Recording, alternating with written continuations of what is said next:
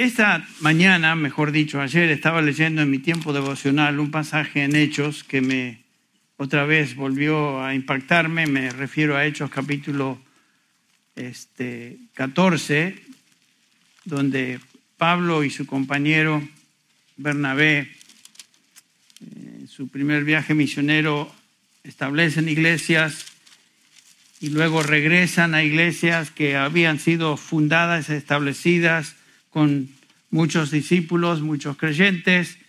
Y leemos este pasaje en el versículo 15, capítulo 14 de Hechos, versículo 21 hasta el, hasta el 22, o sea, dos versículos nada más, pero me impactó bastante una vez más esta realidad.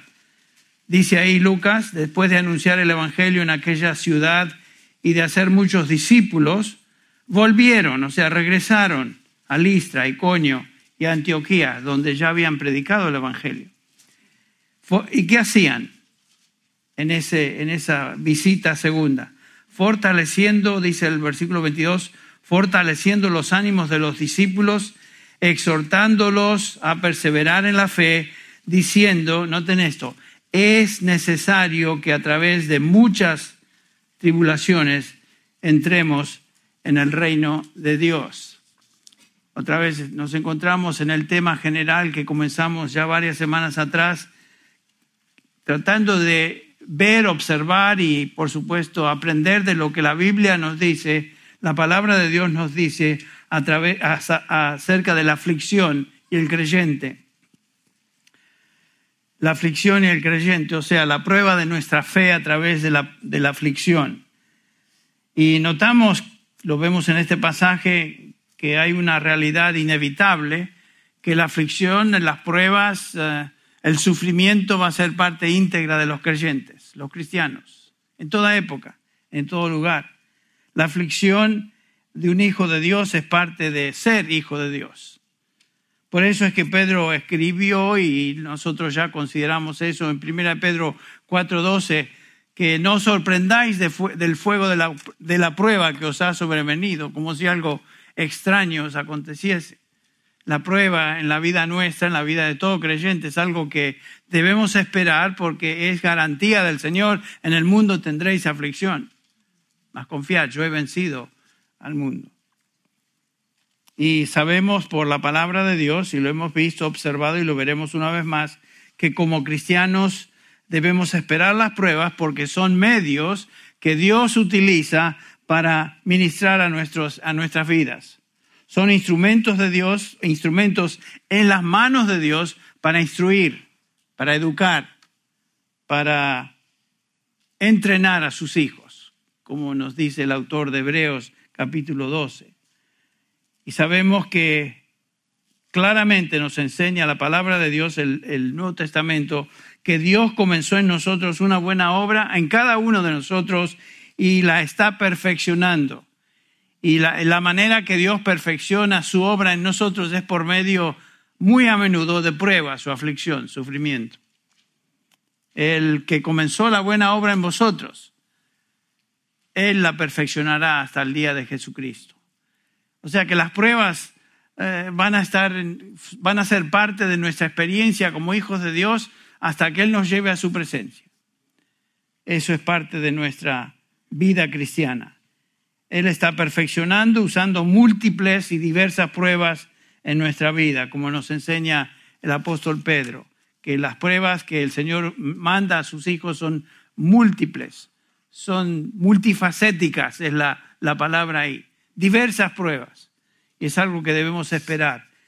Y no hay duda que el Señor eh, nos prueba y si hemos sido creyentes por ya cierto tiempo, sabemos que cada uno de nosotros experimentamos pruebas.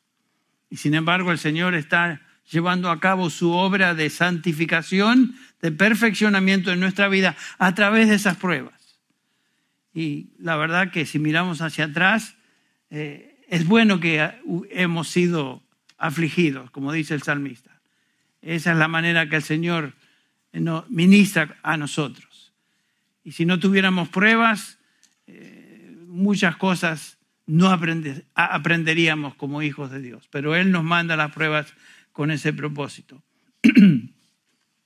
Entonces, con seguridad podemos afirmar en cuanto a las pruebas, es que todos, sin distinción, sin distinción todos los creyentes, pasamos a través de muchas y variadas pruebas. Desde el Antiguo Testamento sabemos que esa es la realidad. Job nos dice en, su libro, pero como las chispas se levantan para volar por el aire, así el hombre nace para la aflicción. Noten eso. En el mismo libro de Job, él repite, el hombre nacido de mujer es corto de días y hastiado de sinsabores. O sea, el solo nacer y vivir en este mundo ya implica dificultad, implica sufrimiento. Por supuesto, aquí el pasaje que leí en Job se refiere a todo ser humano, no importa si es o no es creyente. Incluye a, todo ser humano, sea cristiano o no sea cristiano. Entonces, ¿qué es la diferencia? La diferencia entre una persona que profesa cierta fe o forma de fe y un individuo que genuinamente conoce a Dios es que cómo ese individuo reacciona ante la prueba. Esa es la clave. De eso, justamente estaremos hablando hoy. La prueba, la tribulación, manifiesta la realidad de una relación genuina con Dios o la carencia de esa relación. Esa es la, lo que la prueba realiza en nuestra vida. Vimos que Dios trae o permite las pruebas en nuestra vida con varios propósitos particulares. Todos y cada uno de ellos, estos propósitos, son para nuestro bien, para el fortalecimiento de nuestra fe y demostración de que nuestra fe es real, es genuina. Y Santiago nos enseña que si nuestro cristianismo es genuino, se va a mostrar por medio o se va a demostrar en medio de la tribulación. Y ahora sí, les invito a abrir sus Biblias al capítulo 1 de Santiago, en el cual estaremos eh, eh, meditando esta, esta noche. Una prueba evidencia la legitimidad de nuestra fe y es la forma en cómo reaccionamos ante la prueba. Nos encontramos en Santiago capítulo 1 y hoy vamos a, concentrarnos en el versículo 2 y en el versículo 12 del mismo capítulo.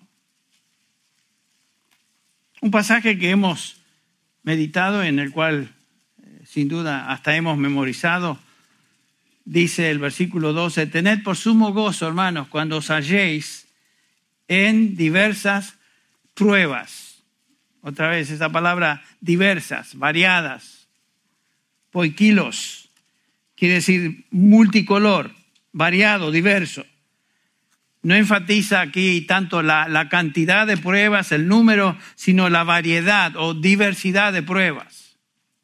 Notaron que Dios es muy creativo en todo y lo notamos también en la medida, en la forma en que Él permite y nos trae, trae pruebas sobre nuestra vida. Vienen en formas de, de todo, color y sabor, realmente las pruebas. Eh, vienen en forma de decepciones, frustraciones, malos entendidos, sueños que nunca se hicieron realidad, persecución, enfermedad, conflictos, pérdida de trabajo o pérdida de algún ser querido, luchas familiares, luchas en el hogar y podríamos seguir mencionando, dando más ilustraciones. El punto es que son múltiples y son diversas. Pruebas. Esa palabra que aquí vemos y se traduce pruebas es peirasmos en griego, que puede ser traducida como prueba o tentación, es la misma palabra. En esencia tiene la idea de tribulación o algo que, que rompe nuestra tranquilidad, que afecta la paz, que quita el gozo, que quita la alegría. Es importante notar que Santiago no distingue entre pruebas internas o externas. Él dice, diversas pruebas y no, no las define. Cada prueba que pasamos siempre se convierte en una prueba, sin embargo, que nos afecta internamente, aunque su procedencia sea externa. Santiago está hablando de pruebas en general. Estaba leyendo también comentarios de Lloyd Jones sobre las pruebas en la vida de un creyente y particularmente eh, las pruebas que vienen directamente de nuestro enemigo personal, el diablo, y sus huestes de maldad.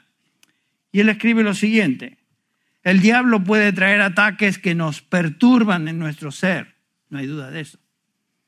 Y escribe así, en cuanto a los, en cuanto a los ataques del diablo, tú sabes que el ataque viene del diablo cuando parece venir de afuera de ti y te lleva a pensamientos que vienen a tu mente pensamientos que son ajenos a ti y te lleva a la ansiedad, a la depresión, a las dudas, concentración en uno mismo y después simplemente concluye con esto, resistid al diablo y huirá de vosotros. No hay duda que el, el diablo también es muy sutil y muy creativo en la manera en que él afecta nuestra mente, nuestra manera de pensar, inyectando pensamientos falsos en nuestra vida, en nuestra mente.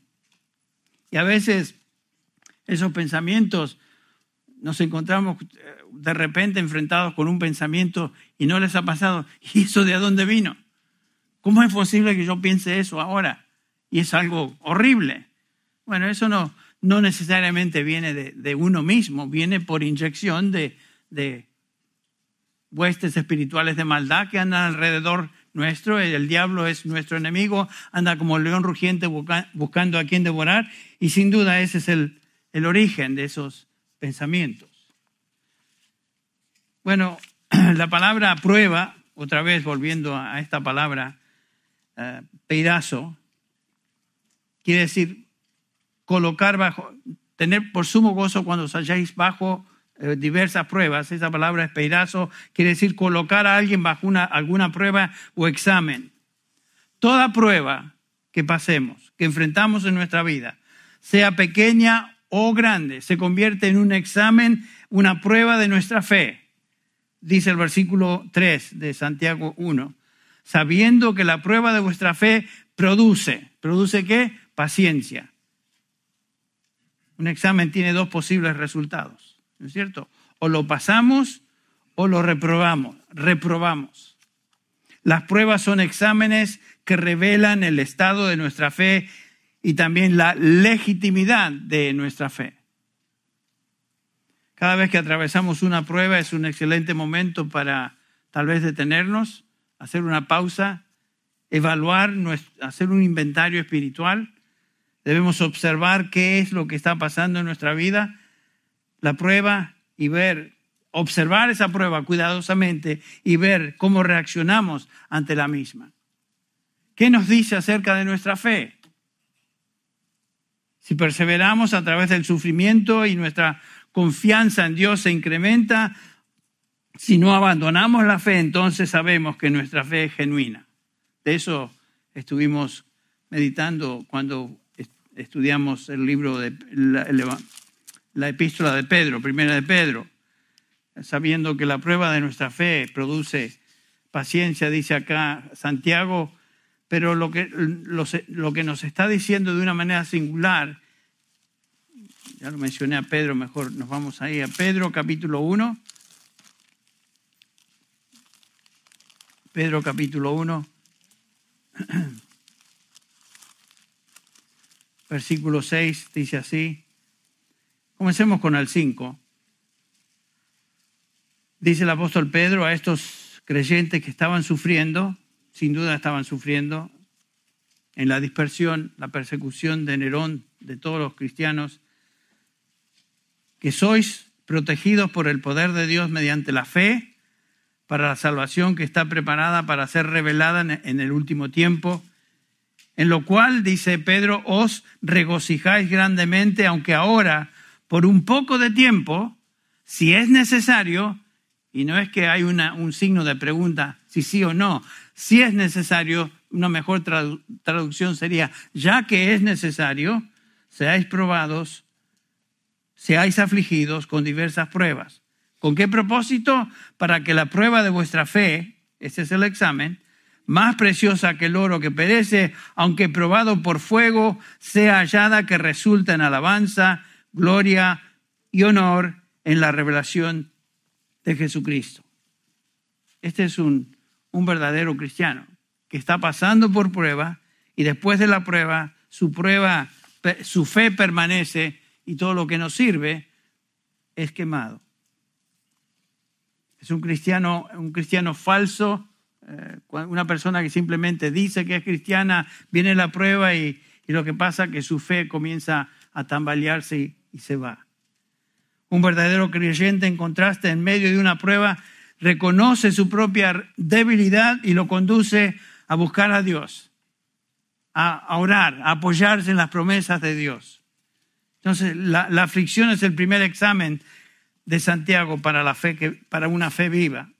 El resto de nuestro tiempo ahora lo, lo enfocaremos en el versículo 12, que habla lo mismo del versículo 2.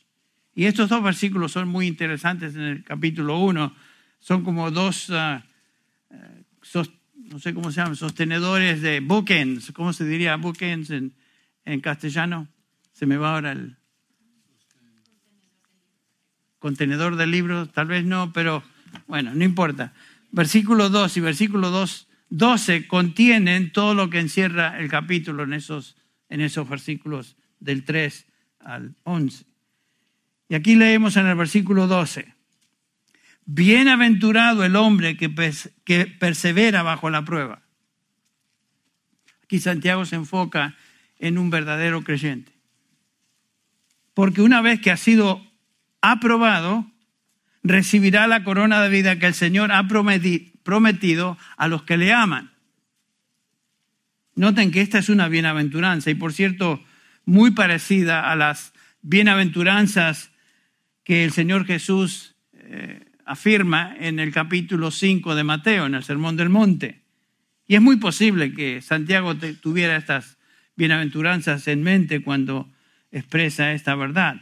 Dice, bienaventurado el hombre, feliz el hombre, el individuo que soporta la prueba o tentación.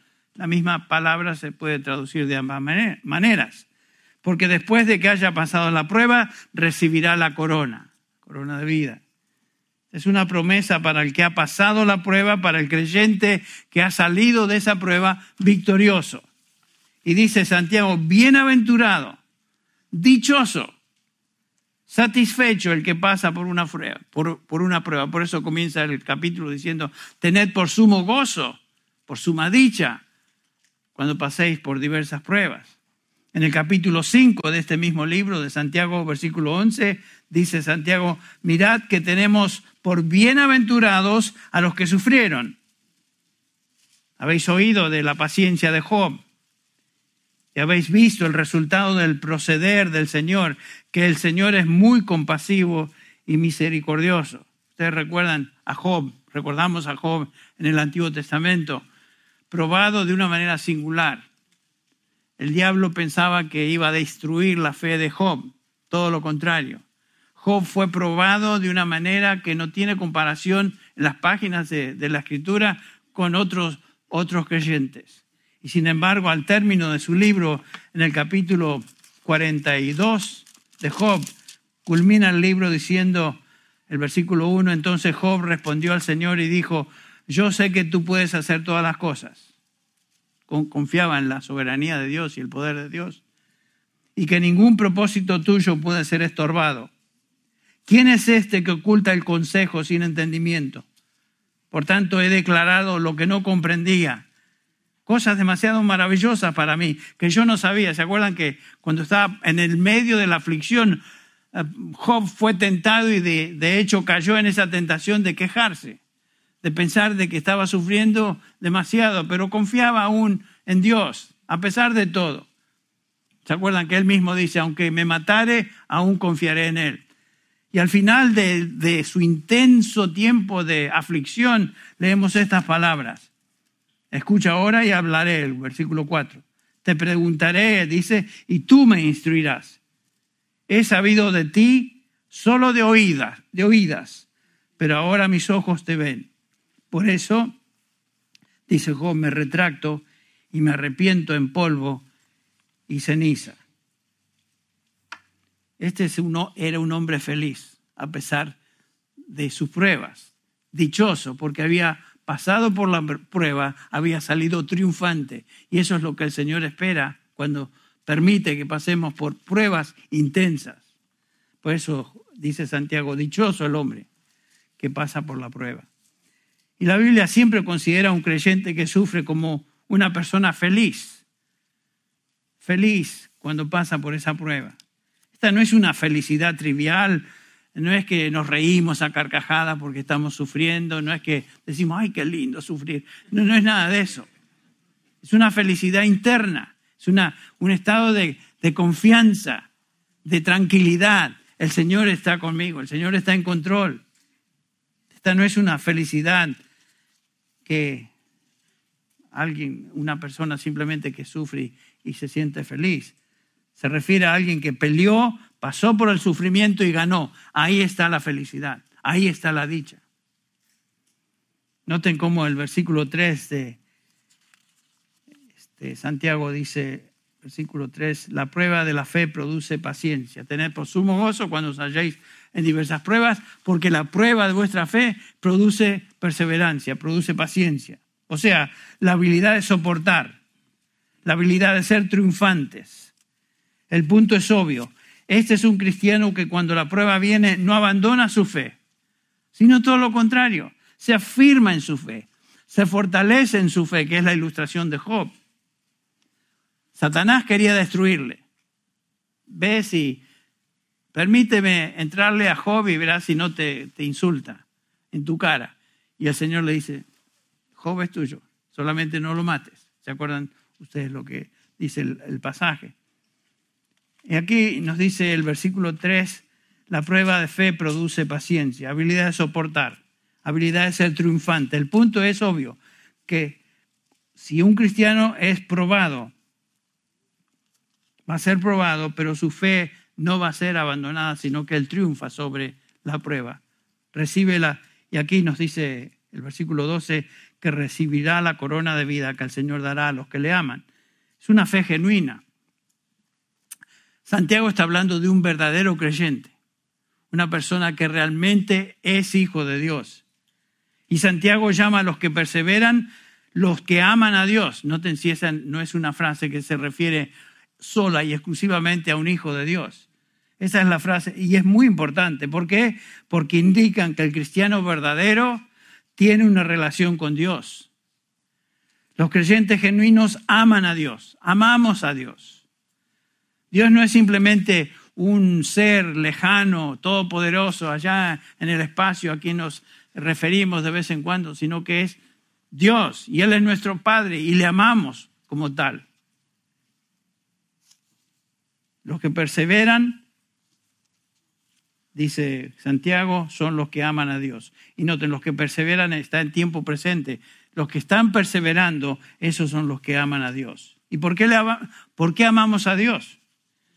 Porque Él que, según lo dice 1 Juan 4, 19, porque Él nos amó primero. Esa es la única razón que respondemos en amor a Dios. El amor no sale de nosotros primero, viene de Dios hacia nosotros. El comienzo de la buena obra es cuando Dios, quien nos amó desde la eternidad, nos llama a salvación. Lo que motiva la salvación es el amor de Dios para con nosotros. Recuerden Efesios capítulo 2, versículo 4. Dios, quien tuvo misericordia por el gran amor con que nos amó, nos dio vida. Versículo 5 del capítulo 2 de Efesios. O sea, lo que, lo que motivó la salvación es el amor de Dios hacia nosotros. Y ahí comienza todo. Y la razón que podemos amar a Dios de regreso es porque Él simplemente nos amó. El amor no comienza con nosotros. ¿Por qué? Porque estábamos muertos en delitos y pecados. Y como ya escuchamos, ¿qué respuesta puede dar un cadáver? Ninguna. Dios tiene que intervenir. Amamos a Dios, aquellos que hemos sido salvados. Observen lo que dice Juan, el apóstol Juan, en su primera epístola, capítulo 2, versículos 15 y 16. Dice Juan, no améis al mundo, ni las cosas que están en el mundo. Si alguno ama al mundo, el amor del Padre no está en él. Ahí está la gran diferencia.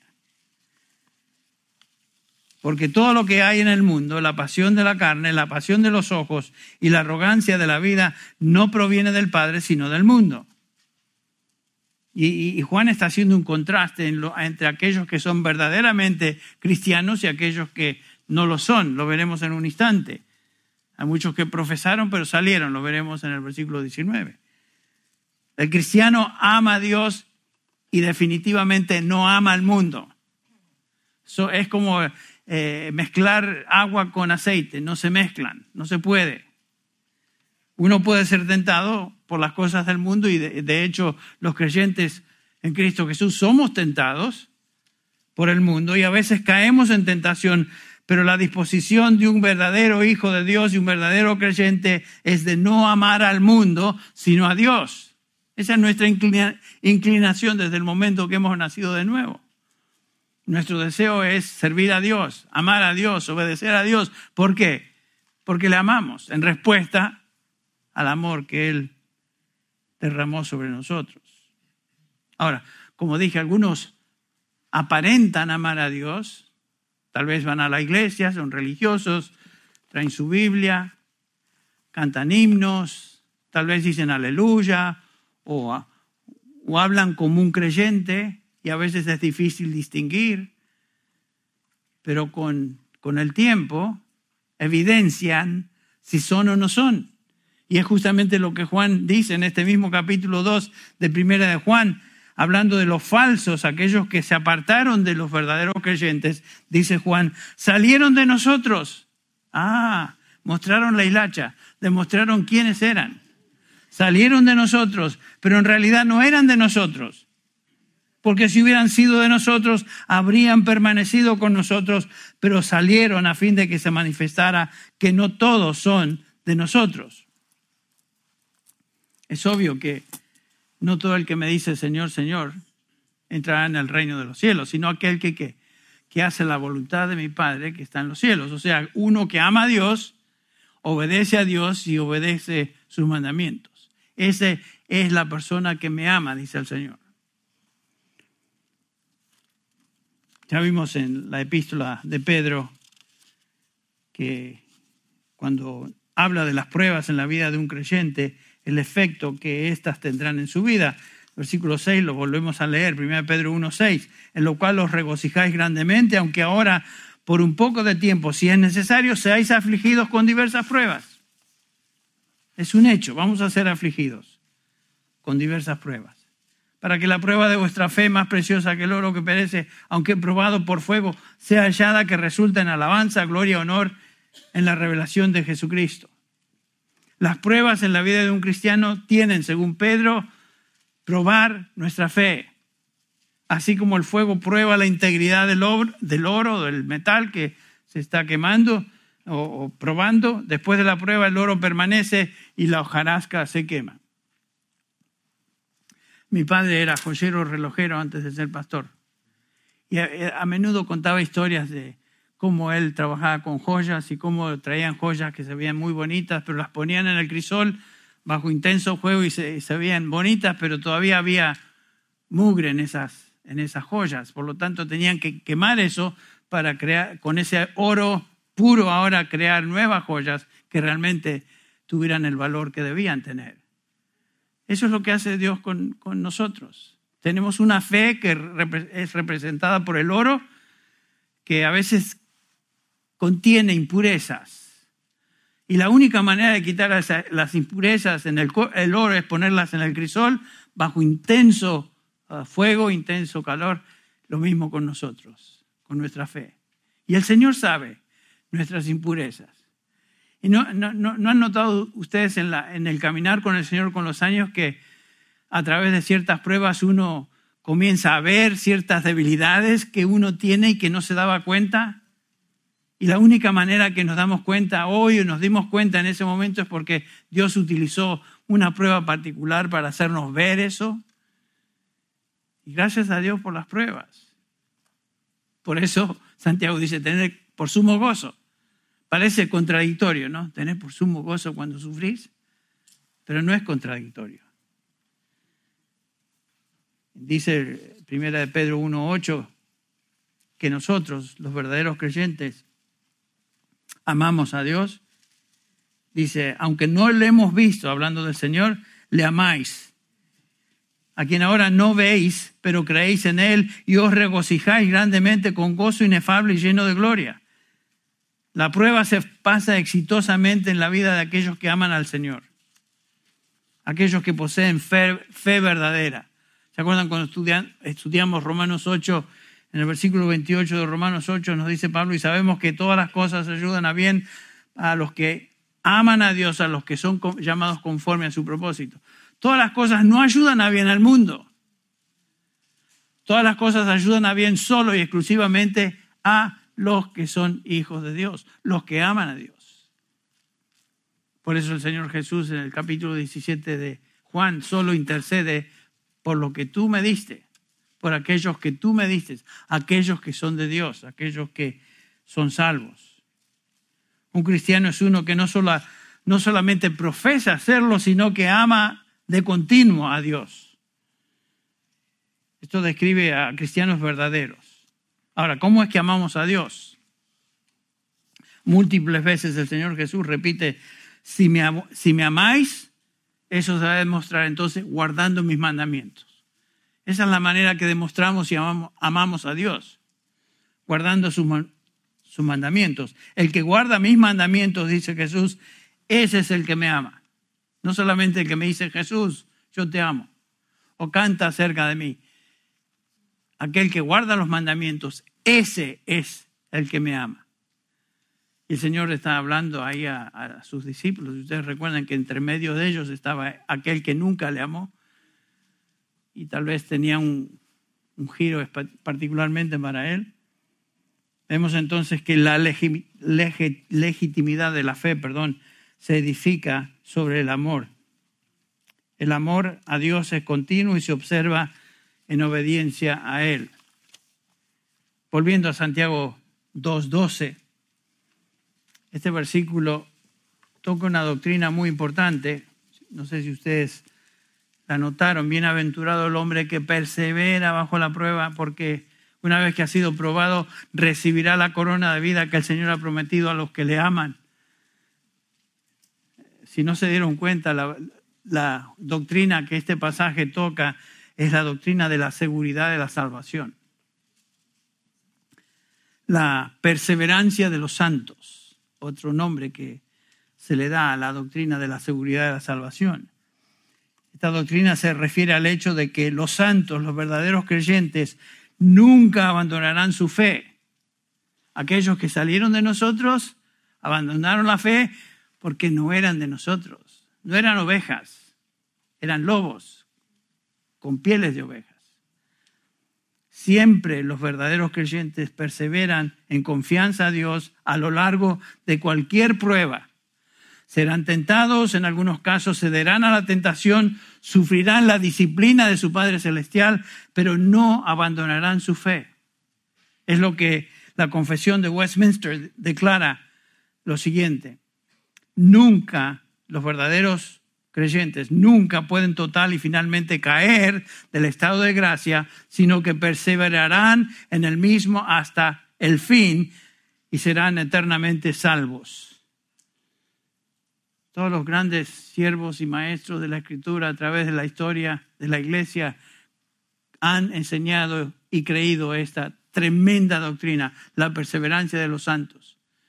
Me topé con un párrafo ahí que viene de San Agustín, donde él dice lo siguiente, los santos predestinados para el reino de Dios por su gracia son llamados a perseverancia. La perseverancia es concedida a ellos, no solo se les concede el don por medio del cual ellos pueden perseverar, sino más aún, ellos reciben el don por medio del cual ellos no pueden evitar o dejar de perseverar. Eso es aún más fuerte.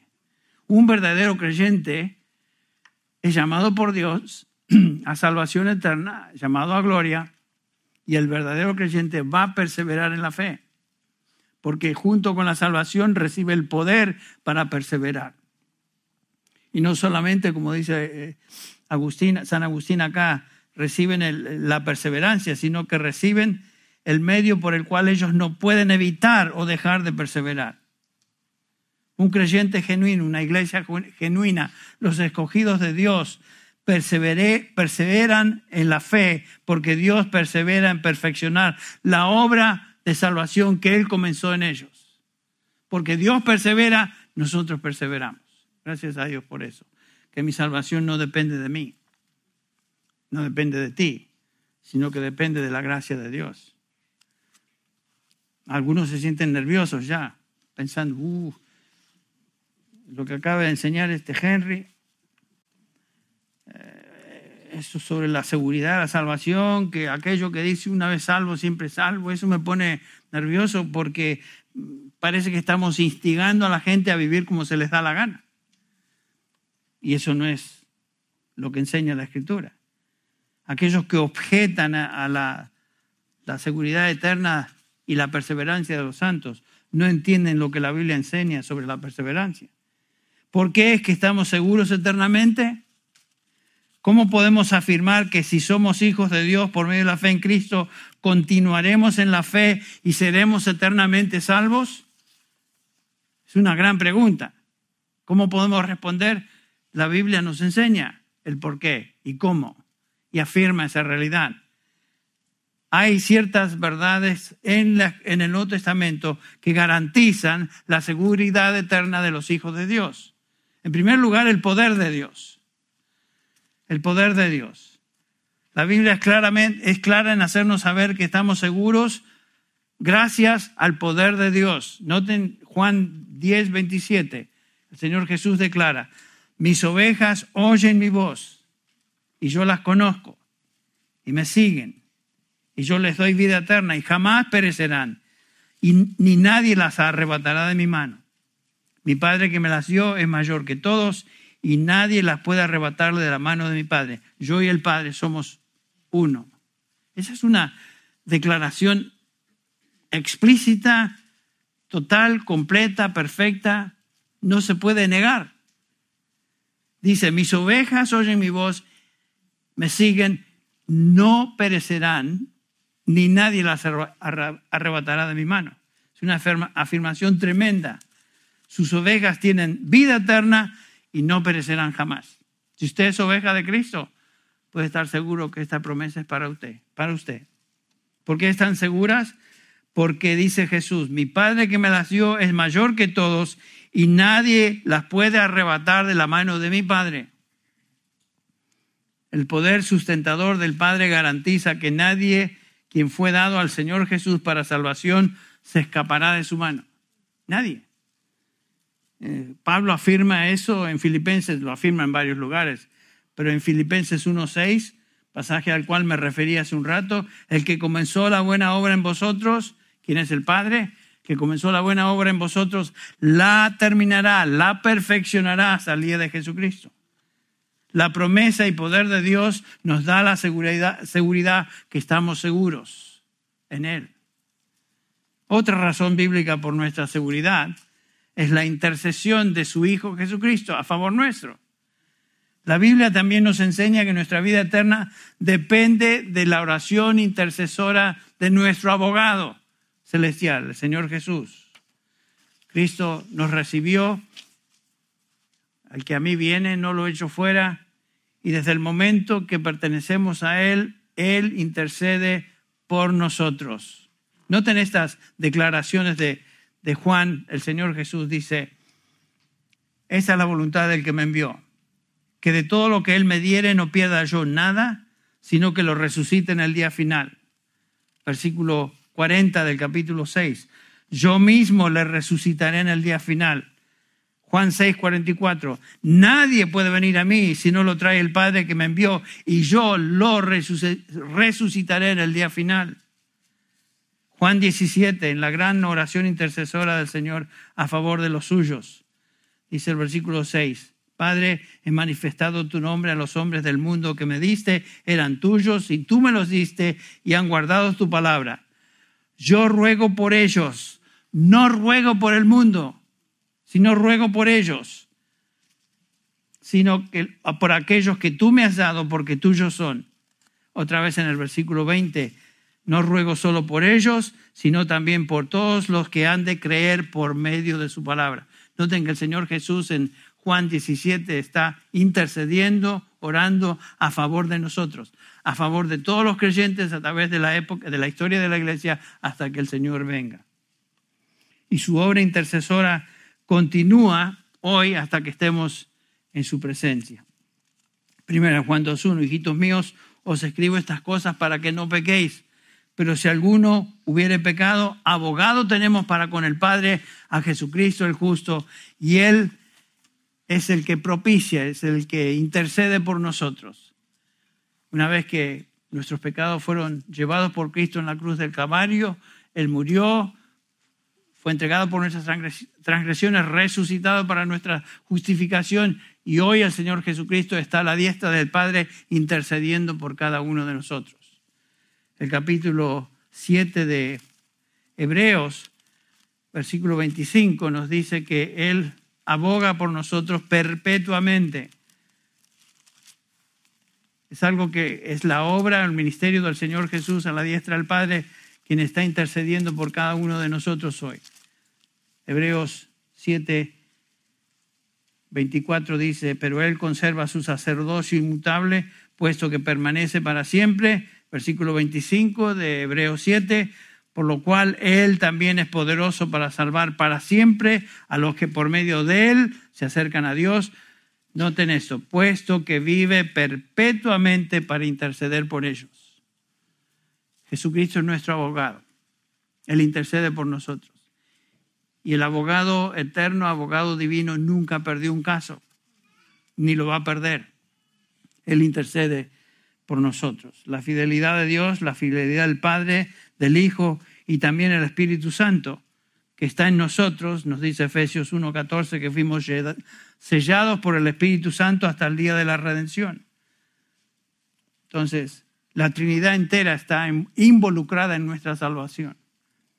Y nos asegura entonces como cristianos, a, cristianos verdaderos, que ellos van a perseverar en su fe hasta el fin, ya que hasta que Cristo venga, en ese momento ellos van a ser para siempre unidos a Cristo Jesús en gloria y, porque estamos en Él, nuestra seguridad es garantizada.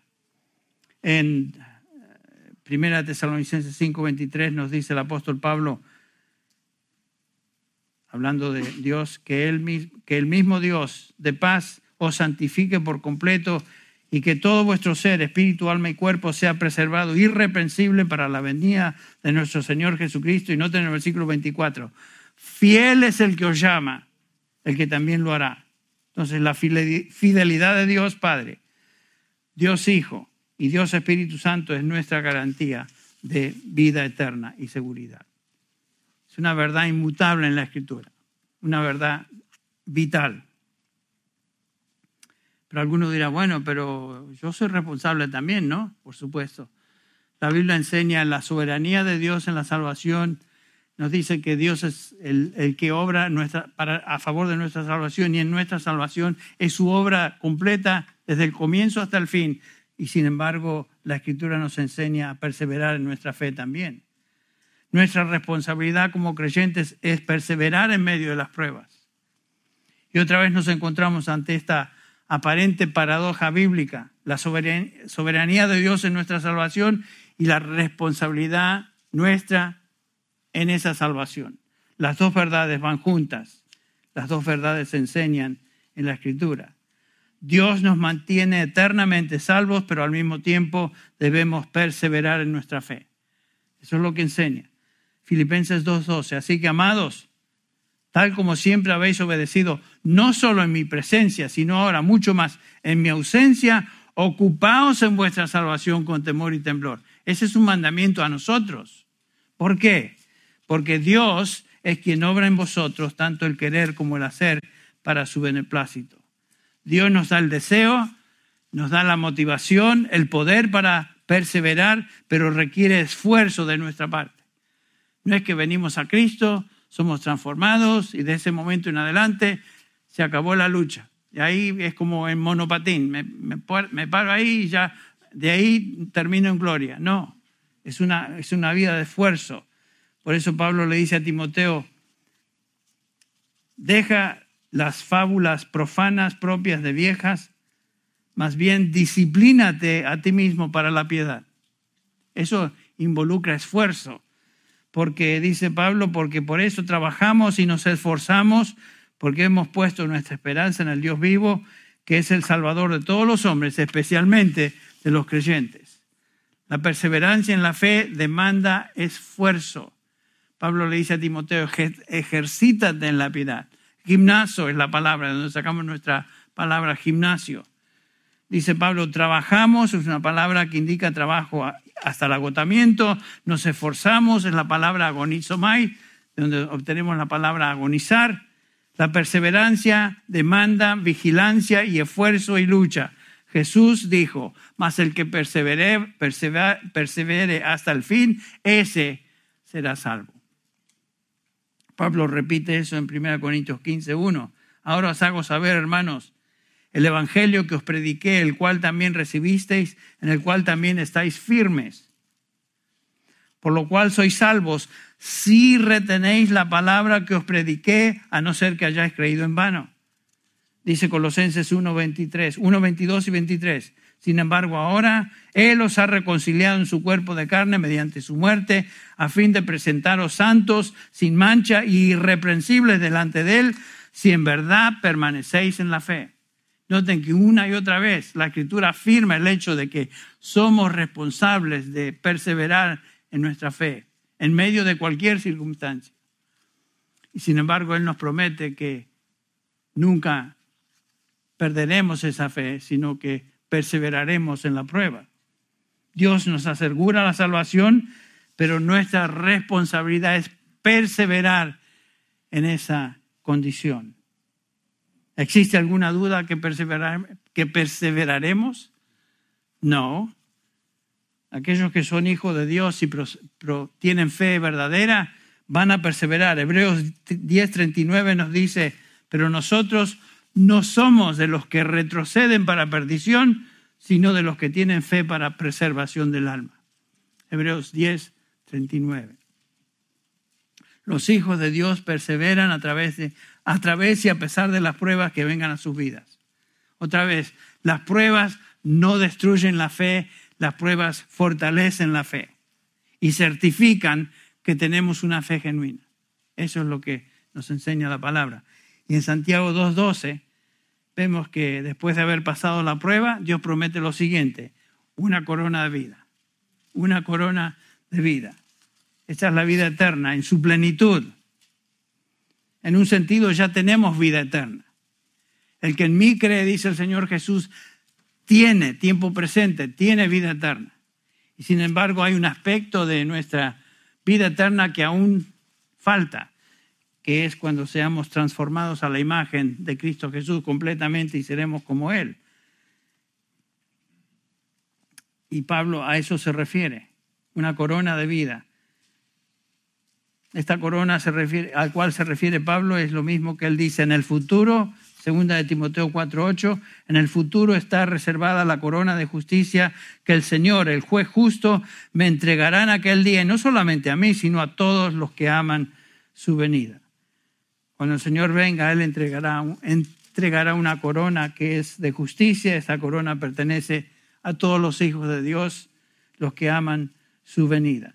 Ahora, esta corona no se gana por perseverar, sino que la perseverancia en la prueba es la prueba, la perseverancia es la prueba de nuestra verdadera fe y el verdadero amor, los cuales son recompensados perdón, con vida eterna. La palabra corona, Stefanos, un término que se usaba en esa época para referirse a un, competidor, un atleta que competía en algún evento en particular, una carrera, lo que sea, y al término de la carrera, si ganaba, recibía una guirnalda, el premio que se colocaba sobre su cabeza era una corona.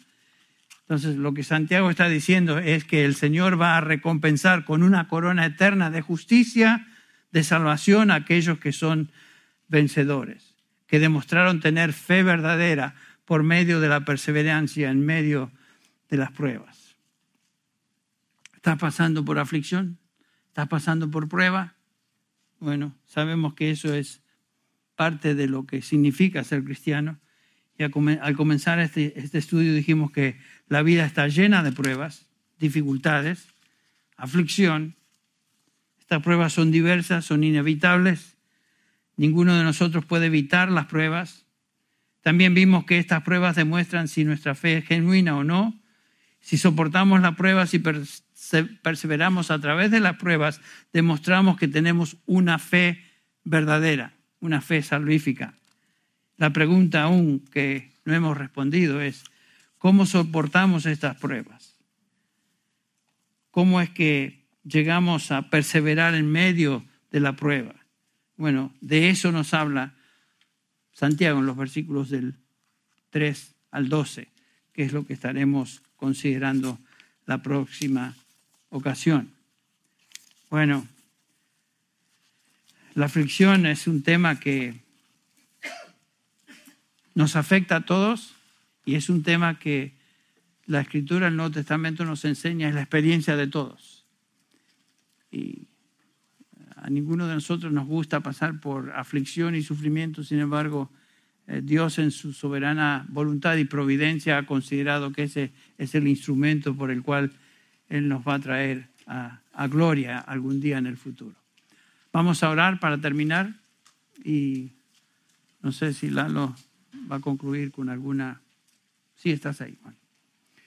Padre Celestial, en esta noche queremos agradecerte por la realidad de que aunque sufrimos y somos afligidos por diversas pruebas, tenemos la confianza, Señor, de que tú estás detrás de cada una de ellas. Y Señor, te queremos dar gracias por todo lo que tú envías y permites en nuestra vida. Gracias, Padre, porque eso es lo que tú tienes para nosotros hoy. Cualquier circunstancia por la cual estoy pasando es lo que tú tienes para mí hoy. Y eso viene de tu mano. Y tú me dices en tu palabra que dad gracias por todo y por lo cual te damos gracias. Ayúdanos, Señor, a, perseverar en medio de la prueba que tú permites en nuestra vida hoy y demostrar con eso que nuestra fe es real y demostrar con eso, Señor, que tú continúas trabajando en nosotros. Purifica las impurezas de nuestra fe, oh Padre. Y Señor, si eso requiere pruebas, Señor, que sea tu voluntad que el fuego del crisol nos purifique. Y gracias, Señor, porque el que está detrás de todo eso eres tú, Padre. Entregamos, Señor, y nos encomendamos a ti una vez más, pidiendo que nos bendigas, que nos ayudes a reflexionar durante el resto de esta semana algunas de las verdades que hemos escuchado y visto hoy, observado en tu palabra. Y, Señor, que seamos bendecidos por, por medio de ella. Ayúdanos, Señor, como eh, se expresó antes que seamos medio de bendición y salvación a otros. Señor, ayúdanos no a vivir para nosotros, sino a vivir para ti para el bien de aquellos que nos rodean. Lo pedimos, Padre, en el nombre del Señor Jesús. Amén. Amén.